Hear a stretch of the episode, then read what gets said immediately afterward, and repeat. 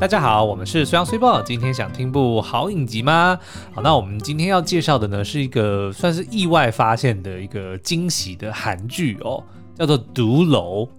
Happiness》。干嘛要笑 为什？么要笑？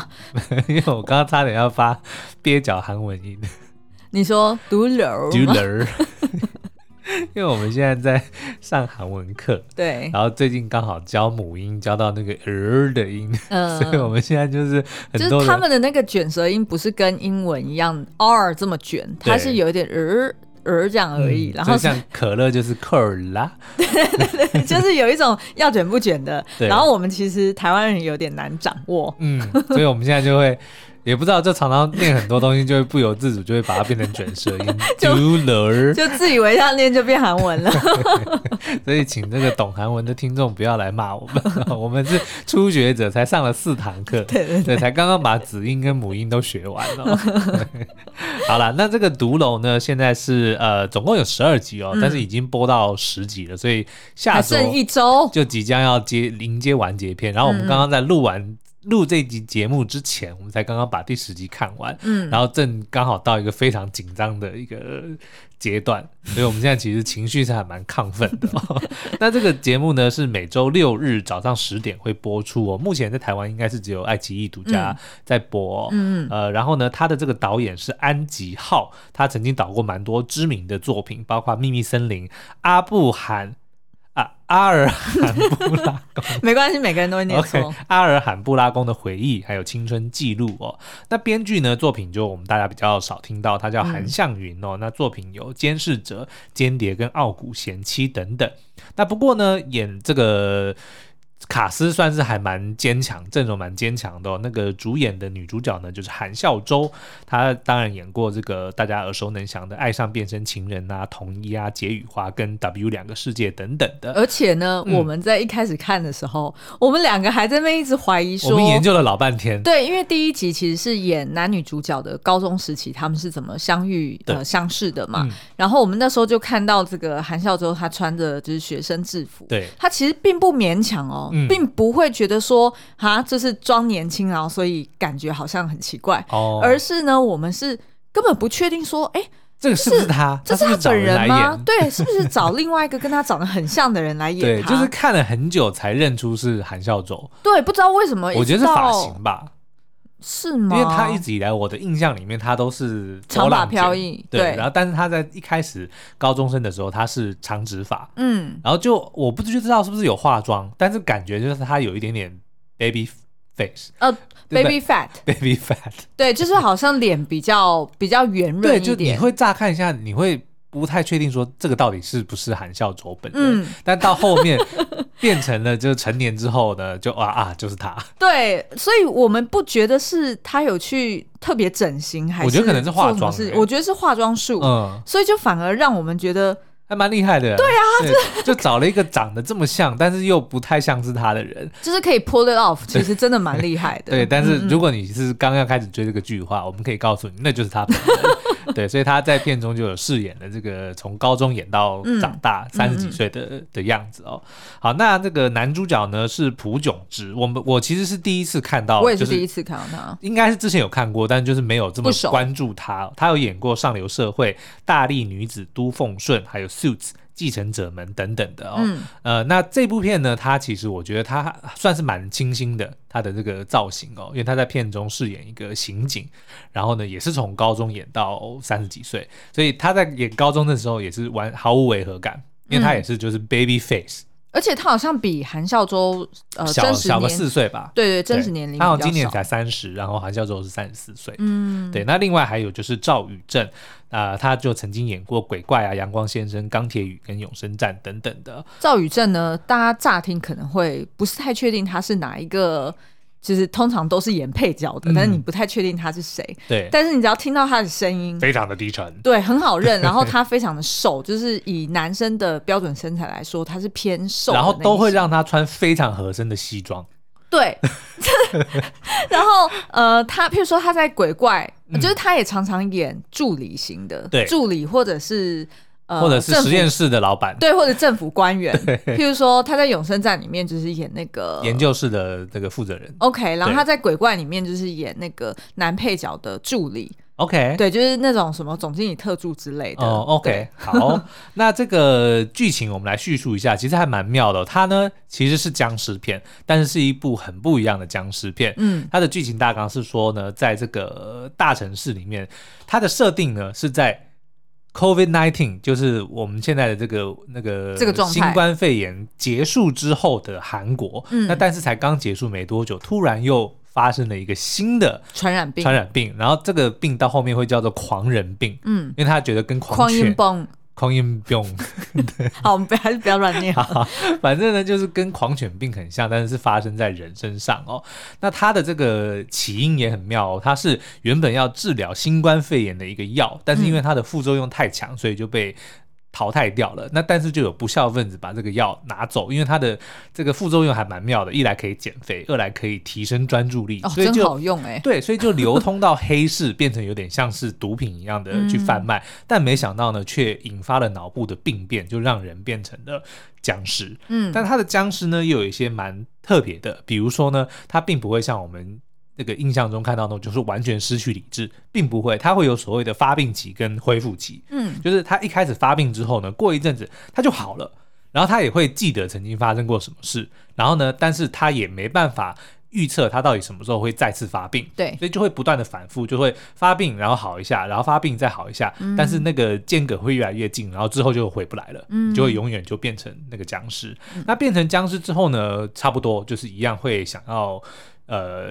喝人血，对会想要咬人，然后呢一样就是哦，它是属于动作很快的类型。就是会快速奔跑，嗯那一样是有那种打不死，就是它的那个恢复能力很强，就是跟的类型 Sweet Home 比较，跟 Sweet Home 的比较像。 Sweet Home 的不是僵尸哦，Sweet Home 是怪兽。哦，对吼，对，它跟那个另外一部叫《活着》（Alive），哦，就是刘亚仁演的那一部对很像。它其实我自己觉得这部影集就很像《Sweet Home》加上那个《Alive》，哦因，为它就是在讲说，呃，当这个狂人病发作之后呢，就有一个新兴的社区，就女主角、男女主角他们刚刚刚搬进去，去的那个社区里面呢，就爆发了，所以就被封锁住。那后来就会会慢慢揭晓说为什么要把这个地方封锁起来，嗯但是原则上就是那个呃男女主角他们这一栋楼大楼的这个住户户们们之间的故事哦，就就从这一栋楼开始，所以中文翻译叫做独楼。 嗯，对，呃，诶，我刚刚讲了，然后再来呢，就是僵尸们，呃，就是他们发病之后，嗯他还会有一个特征，就是他会很口渴。对，应该说他平常就已经很口渴了。但是喝水会越喝越渴，对，嗯然后那就会发病了。对所以其实如果他想要压抑他自己不要发病，去控制他自己不要发狂的话，嗯那他就尽量不要喝水，对就是不要让自己呃，就是闻到人血，也不要喝水，是然后就是正常的吃饭，然后休息，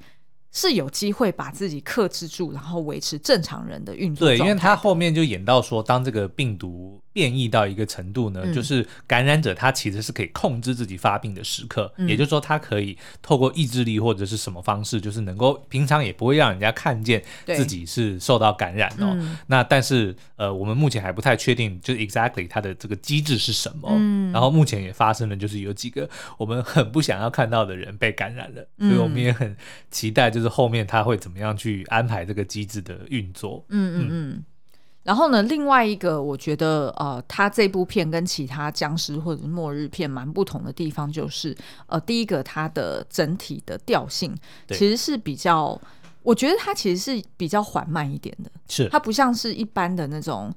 就譬如说你刚刚讲的那一部那个叫什么《Alive》，嗯，他可能就是从头到尾就是一堆僵尸，然后大家就想要去呃想办法生存，或者是想办法去去找出逃资，源，对，嗯那所以他就会是比较一个紧凑，然后精神紧绷的状态。对但如果你跟我一样，就是那种看恐怖片就会用手去透过指缝去看的话，嗯那你就不用太紧张，是因为我觉得独楼的节奏反而抓的蛮好的。它大概一集里面就是有个嗯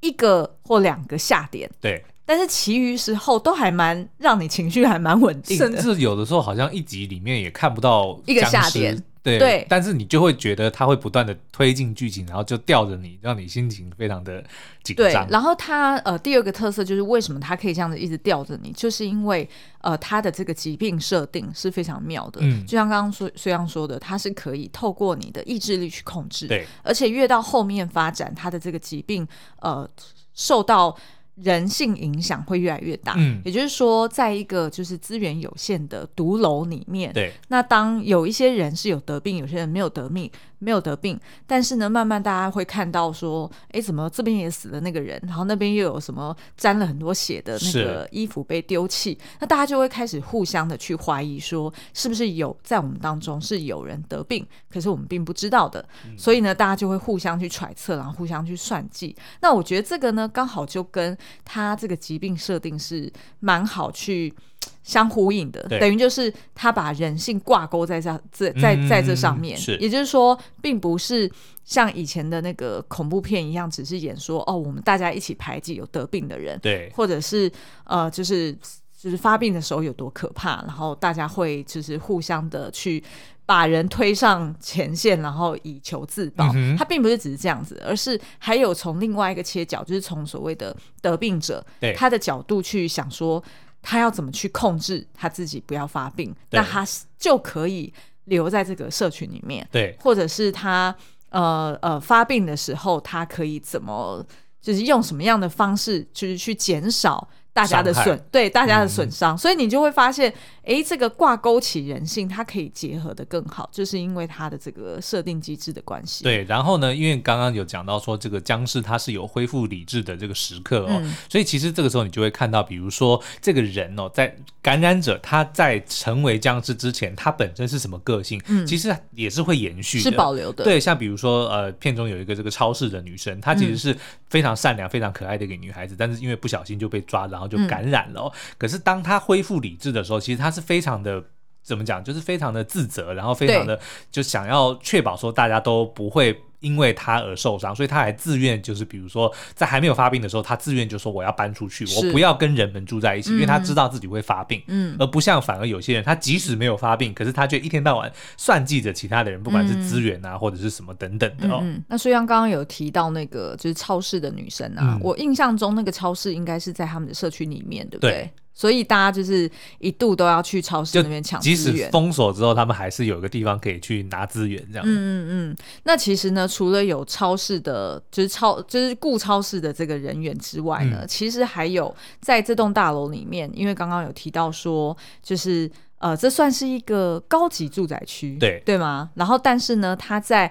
呃好像比较低楼层，又有嗯出租给一般的住家，对，五楼含以下都是用租的，然后对六楼含以上都是用卖的。嗯，所以其实这部剧它当初主打的时候，就是靠楼层来分出阶级。嗯因为租客，因为这个对于这些呃怎么讲高级住宅的住户来说，他们其实是很不喜欢有租客的，是所以他们那个时候还会要求说，租客只能租五楼以下的房子哦，然后他们也会很瞧不起他们，比如说会不让他们用公 社。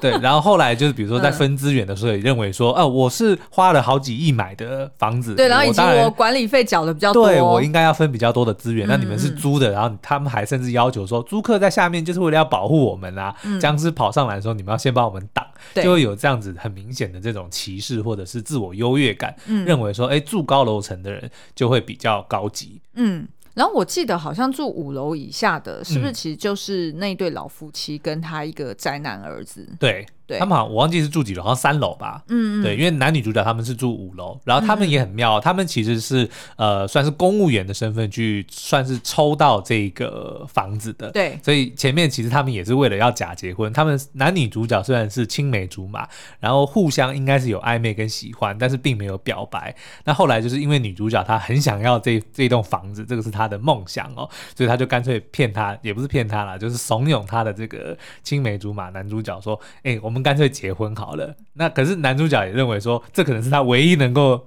娶到这个女孩的机会，所以他就哦答应了。嗯，对，但是后来我们就发现说，诶，其实慢慢越来越多这种非常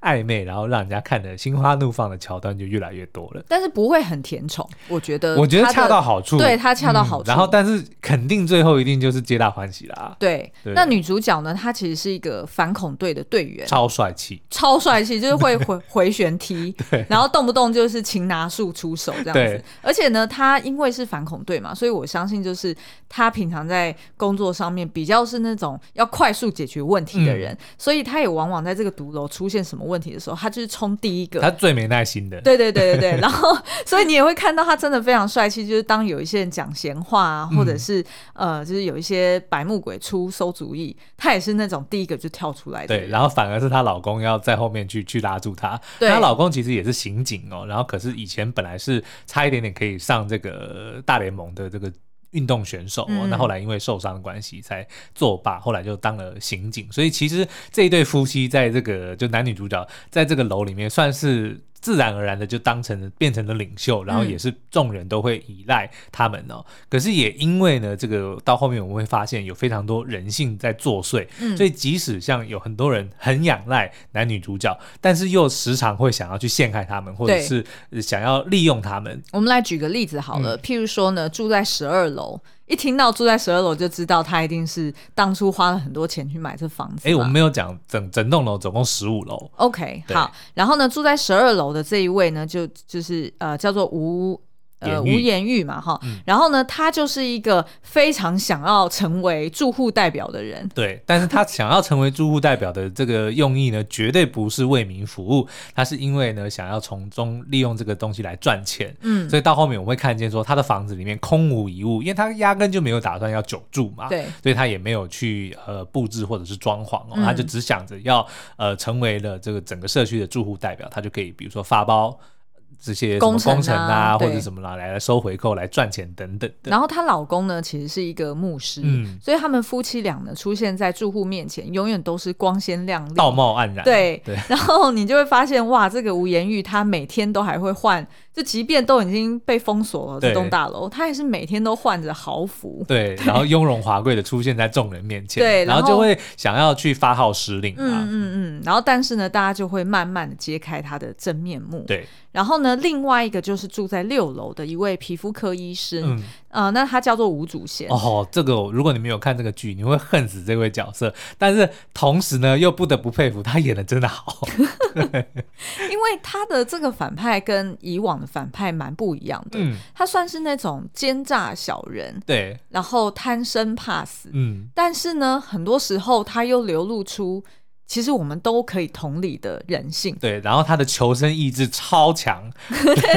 我记得他好像有讲过说什么“好死不如狗活不如赖活”，着。呃，对对对，他对他而言就是只要活着就有希 望。嗯然后我觉得他最厉害的呢，他就是永远都能够当讲最后一句话的那个 人。然后他最后那一句话总是会让你非常的生气。比如说呢，他就是说你就像个死人一样，乖乖待在家里就好。就是嗯他讲，他永远都要讲最后一句话，然后最后一句话都非常的尖酸刻 薄，就让你恨得牙痒痒的。但是你又不能真的对他怎么样。那而且呢，我觉得独楼的有趣之处就是他有牵扯，就是从一开始他就有牵扯一宗杀人命案，对，在这个住户里面哦。那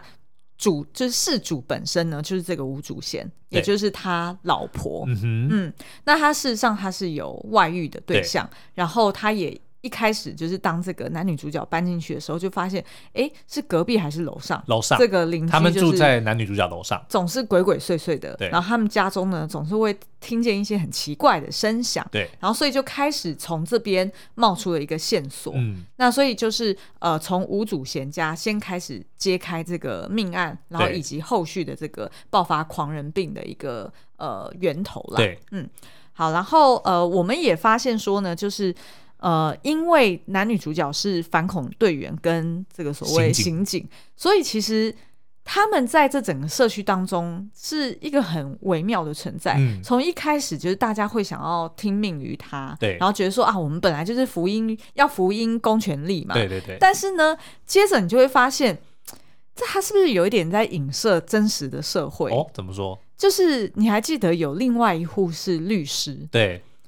呃，当所有人就发现这个就是刑警跟这个反恐队员，他们会想要管东管西，嗯然后想要去呃主导，就是他们的这个社区怎么什封么锁资的源时分候，配或者是这对个人员分配的时候，这时候呢，律师就跑出来要拉生意 了。你还记得前面几集，他就到处要出来发名片，嗯哦然后就讲说，如果你觉得你的权益受损了，公权力去压榨你你了，想要国国培的话，可哎以对，来找我咨询。哎这嘿，样我就可以来帮你万嗯万。然后我记得好像甚至还有人讲说，就是呃，他们的薪水就是男女主角薪水是我们付的，哎纳税人付的，对，等于说你要替我服务这样子等等的概念，对所以就开始用一种。嗯，就是有点不客气，然后好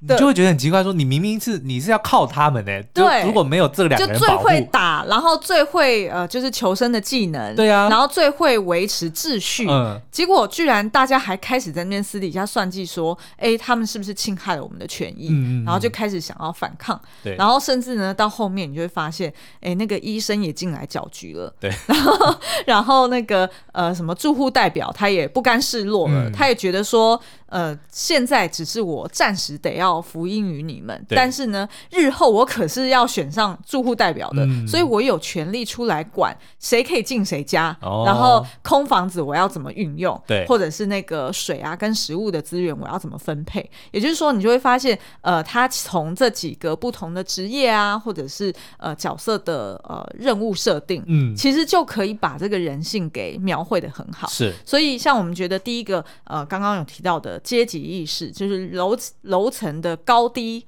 然后去、呃，就是区隔出来不同的住户，他们互相就是看不顺眼，对然后互相争夺资源，然后再来呢，就是呃，譬如说收容感染者这件事情，对，因为感染者就刚刚有提到嘛，他并不是像其他的僵尸电影里面，就是一转一变身，就是一变成僵尸就再也他不就能回头了对，并没有。他们甚至是有那种呃，要么就是本身就有那种所谓的恢复期，要么就是甚至有些人可以用意志力来克制哦，嗯嗯就是说你如果没有一些很强烈的这种诱因，比如说有人血或者是有什么在前面的时候，他们其实是基本上是很正常的就像正常人一样，对像其中有一个作家，他的哥哥就受到感染了，然后就一直被关在地下室的那个、嗯好像高尔夫球练习场，就非常的正常。而然后，且它是它不是透过口沫传染，嗯，他所是以要抓或者是咬才会。对，所以其实只要跟他有一定的距离，然后没有被攻击，基本上你是不会有危险的。对，所以对于众人们来说，也会也会有一点为难，那个道德道德的嗯。底线也不知道在哪里。对，因因嗯为他们也担心说，那我虽然认为说，哇，你可以，你说你可以控制得住，然后你也的确没有咬人或杀人的这个前科，但是我们没办法保证说你会不会臣突然服于这个欲望欲望之下，然后然后就就伤害到别人，所以的确，你站在住户的角度是好像很危险，就好像不应该把把让你跟我们关在一起。嗯，但是同样的，因为他们毕竟还是有恢复的时刻，对他们在变成人的时候，还是得要吃饭，还是得要喝水，嗯他们还是得要有有这些基本生存的这些呃条件存然后在他嘛。还是有情感哦，对就是他还是比如说他是会家人，他是对你的朋友等等的。嗯嗯那这样的情况之下，你到底要不要就是很决绝的把他赶到外面，然后把嗯不让他进来，就让他自生自灭？嗯嗯对，就这个其实也是影集里面蛮蛮探讨蛮多的一个一块。对，甚至呢，就是因为他们的社区其实是有很多栋嘛，嗯然后呃，像只目前只有他们这一栋看起来是还有大部分都还是正常的对人，但是呢，其他栋基本上就已经全部都感染完了，嗯，所以其他栋的那些感染者呢，他们甚至还一度会假扮成是正常人，对其实他对对也不用假扮，他只是有些人只是忘了把嘴巴上的血给擦掉 而已。然后，但是他们讲话就非常正常，嗯然后他眼睛也是看起来很很正常，还没有那个翻白眼或者对，是但是他很明显，他就只是想要进来吃你，就想要喝你的血，因为他们对口渴克制不住嘛。但是他会用言语来欺骗对，说就是就是来祈求啊，说、嗯哦我很可怜啊，怎么样怎么样的，但是同样的，对不对？我们要分辨说，那这个僵尸有没有害？那同样的住户也要分辨说，那不是僵尸的人，同样也是有没有害啊？嗯对不对？像即使他没有被感染，可是你明显一看就知道他就是个坏人，他就是在打歪主意。嗯，那到底你要不要防他？对不对？就这个，我觉得也是把人跟僵尸用这样子的对比，我觉得是这部剧蛮蛮蛮微巧妙的地嗯对方。嗯嗯那其实呢，这个呃，就是三位主角哦，他们其实刚好最近有接受记者采访，对然后有玩一个小游戏，就问他们说，如果呢，他们就像在真实世界里面，就像是那个住户一样被封锁了，嗯，然后当然就是在你们自己家啦，吼对被封锁了，那你会必备哪三样求生物品呢？嗯哼，那我们来看一下哦，男主角呢，他就讲说，哦，那当然是手机啊、充电器啊跟水。然后呢，女主角韩孝周她就讲说，诶，那我这样子应该是选择水、手机跟人。嗯哼，然后大家就觉得说，你怎么会选选人是什么意思？因为呢，他就说他自己就是坚强的人类就是武器，嗯因为他觉得他自己就是一个人肉人肉武 器吗？人间凶 器。对对对对，那呃，哎、就是等一下，我要先讲，他傻傻的，嗯，怎他么就说？他一定很少玩这种线上游戏，或者是就是玩游戏，嗯因为通常这种叫做天赋，就是你是因为比如说你可以选三样装嗯备，对不对？然后他认为说他的人就是这就是最好的武器，对所以他选择人。但是那个人，因为你本身就是人嘛，你就是玩家嘛，对不对？所以你是不需要选人的，因为你就是 人。所以他等于是选人，他就少了一样东西，你懂我的意思吗？ 对啊就他说哦，我本来就很会格斗，我本来就很会打，那那那就是你的天赋啊，对不对？对啊你是我现在让你选的是装备，嗯， right？所以你看，比如说，那你至少要选一个，我要选一个手指虎，哎，对对对对不对，或者是双节棍对这种的，这种才叫装备，就是你不要浪费那个那个 quota 嘛。嗯，嗯，所以呢，旁边那个赵宇正啊，就还就是特别提醒讲说，如果是我的话呢，就一定会带酒啊。嗯，对，带酒好像是就是一来可以勉强的时候，maybe 可以拿来消毒，好像是不行的、因为那个只是因为它不到那个趴数对啊， 四十五趴，但是至哦少它会原比，酒可能可以五十，但是它50几至趴少会比一般的水对来的干净这我还啊。真不知道哎、我们应该要做以下研究，对不对？哦，OK，、嗯那如果是你会带什么？我也会带酒，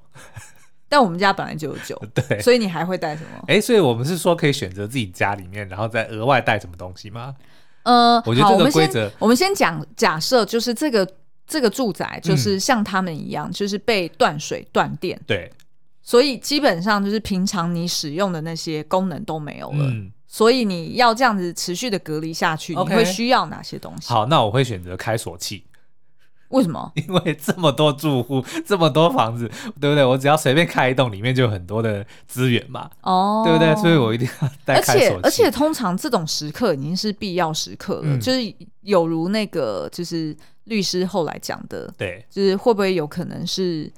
就是基本上之后也不会有法律去惩罚你。而且在这种情况之下，我相信应该是就算会被判，也是会被轻判的吧？因为嗯并不是我个人危险而已啊，并不是我只有个人有生命危险，而是全市甚至整个国家都已经陷入这样的危机。嗯我不认为，就算之后恢复正常之后，我会被判什么多大，或者说 so what，就是我为了我自己生存，我我有没有去害别人？这个对就不是这个，其实就是这个剧它有特别讨论到的，嗯就是当当人知道说，好像呃，就是整个国家的法治或者是秩序基本上都在崩盘的状态下，对。那人就会越来越放纵，哦然后就会越来越不服膺于公权呃，力。的确，你看，像一开始他们呃不不想要让这个就是呃买户，尤其是那个住户代表，他不想要让感染者进来，或者说让这个消息传出去的主因是说房价会跌。对可是你到后面发现说，比如说全国、全市乃至可能全世界都已经发生这样的情况之下，你还会在乎你的房价会不会跌吗？对啊我，觉得就是一个很妙的一个一个讨论的点，嗯这样子。嗯嗯。但是呢，同时间我们也觉得，呃，就是这这出剧它其实也教会了我们很多求生技能。嗯，譬如说，在韩孝周就是男女主角身上呢，我学会就是，如果日后真的有僵尸的话，嗯我们要随身携带一件外套。哦对，要绑在手上，因为你会被咬嘛。对，这是一方面。嗯二方面是，如果你要制服那个僵尸的话，你就要从后面。去蒙住他的头。对，拿拿外套去把它头先罩住，哦就至少你先有点像是那个狗狗的 muscle，是不是？对就是狗狗的那个呃，就是口罩嘛。嗯哼至少你就是先把它的凶器给先罩住，然后是保护自己。哦，然后又可以穿起来保暖，然后有必要的话还可以几件衣服绑在一起对做绳索。哎，对，啊，就是真好的像哦就是比较坚韧的外套可是是很重要的。衣服应该不用选择，就你身上本来就有。对，但是就是如果你你看，好像韩孝周他其中有一集，嗯他上楼去接雨水的时候，对他还特别穿着一个披着一个外套在那个背上，嗯就有一点像是那种九零年代的那种打高尔夫球的那啊是种风格，有没有？是然后我本来还在那边想说，啊，他这时候还要重视那个就是居家的 fashion 嘛，对就没想到呢，下一秒他就遇到僵尸，立马就从背上抽出他的那个哦本来装饰的外套，然后就可以把人家给制服了。嗯哦，但是就会觉得好像有点反差，就是他在这方面这么厉害，但是最大的一个点，我们一天到晚在诟病的就是他的头发怎么可以不绑起来？哎、真的对不耶！对？就是不管是打斗还是什么的，对长头发其实很危险，是啊会被人家抓住或者对啊怎么样，对啊对啊不对？要不然遮住视线等等的。我本来还曾经一度想说，嗯因为呃，他们的僵尸的咬法也通常都是先从雪白的颈部咬下去嘛，所以我本来还以为说，哦，他是不是为了要保护他自己的脖子，有点像是围他巾头概发是念，你防知道弹吗？的嘛？因为他头发很多，哦我们那时候不是还在那边特别讲说，韩孝周的头发怎么那么多、啊？我觉得可能是造型啊，就是、哦就是为了要好看啊，但是就会觉得说，你既然是反恐的，你没有直接剪短发，我觉得就已经是一个一个一个问题所在。对，因为他们缺水啊，所以也嗯不好洗头啊，对，对不对？嗯我的意思说，就是你在反恐部队里面，通常、比如说从军的，像他哦另外、另外有一个中尉，他就是演、他就是短发，对不对嗯？就应该是方便嘛，一来对是不好洗，二来也是就是麻烦，二来三来可能有危险，是啊，被人家抓住什么的。对对对就是你韩教说是反恐队员，你不剪短发也就算了，然后但是你遇到这些要打斗的时候，你还不把它绑起来，对啊，对至少就是绑，就是绑个什么鲨鱼夹还是是包包头都可以，但是的确在画面上看起来是好看的，然后因为他的这个身手的确蛮利落，就在片中，比如说回旋踢啊，或者说几个什么过肩摔等等的哦、嗯其实他打的蛮精彩、欸是很。是很到位的，嗯，对啊，嗯，但是呢，另外一方面，我们也觉得这个毒楼会不会根本就是整个建商的业配案呢？对，我觉得大家应该最近近年在看韩剧的时候， 甚至我之前还看到有一个新闻哦，就是在讲呃韩剧里面夜配的这个情况有点泛滥哦，甚至有时候会造成反效果。对，那但是我们觉得独楼呢，看来看去，我们真觉得这会不会根本就是从头到尾就是这个建案的业配？对，因为它的这个房子一来美来美而美幻，嗯二来呢每一个房子每一个格局都各有特色，你看到每一每一个人的这个住家都都像是有名家设计过的一样。当然高楼层的也就算了，那种嗯有钱人，比如说医师或者是那个十五楼的那个什么总统套房，那个一因为它看是 penthouse 啊。对，它是 penthouse，、就是一看就知道说那个是有钱人特别找人设计过的。可是即使是低楼层的，比如说那个阿公阿妈家住的是比较传统的风格，嗯对或者是这个男女主角他们这个小夫妻、小资夫妻的这种、嗯呃简怎么简约风，都会觉得哇超赞的，我超想住跟这你里讲，的。还有那个什么作家，作家，作家他们家是森林风，对就是到处都是布满了那个植物，是，所以然后呢，还会看到整个社区里面的各各种很好的设施，嗯从什么你看 penthouse，如果你非常有钱，你可以买下就是。顶楼一整层都你的，嗯然后你看社区里面还有超市，然后地下还有什么健身房，然后还有什么高尔夫球场，就等等的设施，你就觉得说这根本就是在夜配这个社区吧？即使有僵尸，都还这么美轮美奂，对不对？我觉得从他们的角度一定会觉得，就是如果我是建商，一嗯定会觉得乐观其成，因为对啊因为大家都知道僵尸本身就是虚构的嘛。嗯那所以，我只要在这个影集里面能够呈现出来，譬如说，呃，我的就是不同楼层它的格局是长怎么样，对让大家可以 envision 说，如果我真的搬进去对住，啊我大概是几房几厅，然后可以怎么规划。是然后二方面就是刚刚苏阳讲的那一些公社，因为他们每次开会啊，或者是要去拘留那些僵尸，就是留在那些公社里面，嗯对所以也很清楚的呈现了那个公社的样貌。对，重点是你常常会在这个镜头就会带到这个社区的名字，我记得叫做 La Cell，、它嗯是我不确定是什么意思 啦，但是就应该是法文的的意思。嗯但就会觉得说，如果是一个虚构的，你干嘛一天到晚带到人家的 logo 了， 对不对？ 我觉得好像没有必要特 别嘿啊，点名嗯就就很像是叶配的、的的样子，所以我不确定这是不是真的，但是我觉得这可能是蛮大的一个嫌疑哦，就是整出 嫌疑剧 就是建商的叶配案。那如果是的话，我也只能佩服，而且因为真的很成功而。且你不觉得难怪？就是如果这件事情是真的，嗯就会很合理化说，为什么我们看到现在只剩下两集了，，对，好像都没有出现其他生活用品的业配，你有没有发现？哦因为哎像对以前的其他最多是什么韩剧三明治、对 对对对，很多三明治、咖啡，几然后种咖啡然，后很多 Subway，、啊对不对？直接对是对对 Subway，然后还有 Samsung 手机，对哦可是这一次在这里面都没有啊，就是。对啊，照理那说你难道在不，缺钱吗？因为照理说你在居家里面最容易做业配了，嗯可是他们都没做。对水好像还可以，因为水是 Avio 嘛，是不是？ ，Avion 哎我不觉得那个应该业不配是，对对不？对？所以应该就是建商有业配，然后所以一大笔钱。 好了， 但是以上当然是我们的猜测，就是很有可能是错误的。但是有看这个剧的朋友们，也不妨多留心一下，他们的确花了很多的篇幅在这个介绍或者是在展示这个社区房子内外的各种美轮美奂的这种情境哦，就的确至少让我们两个看完之后会想说，我很想要住那里。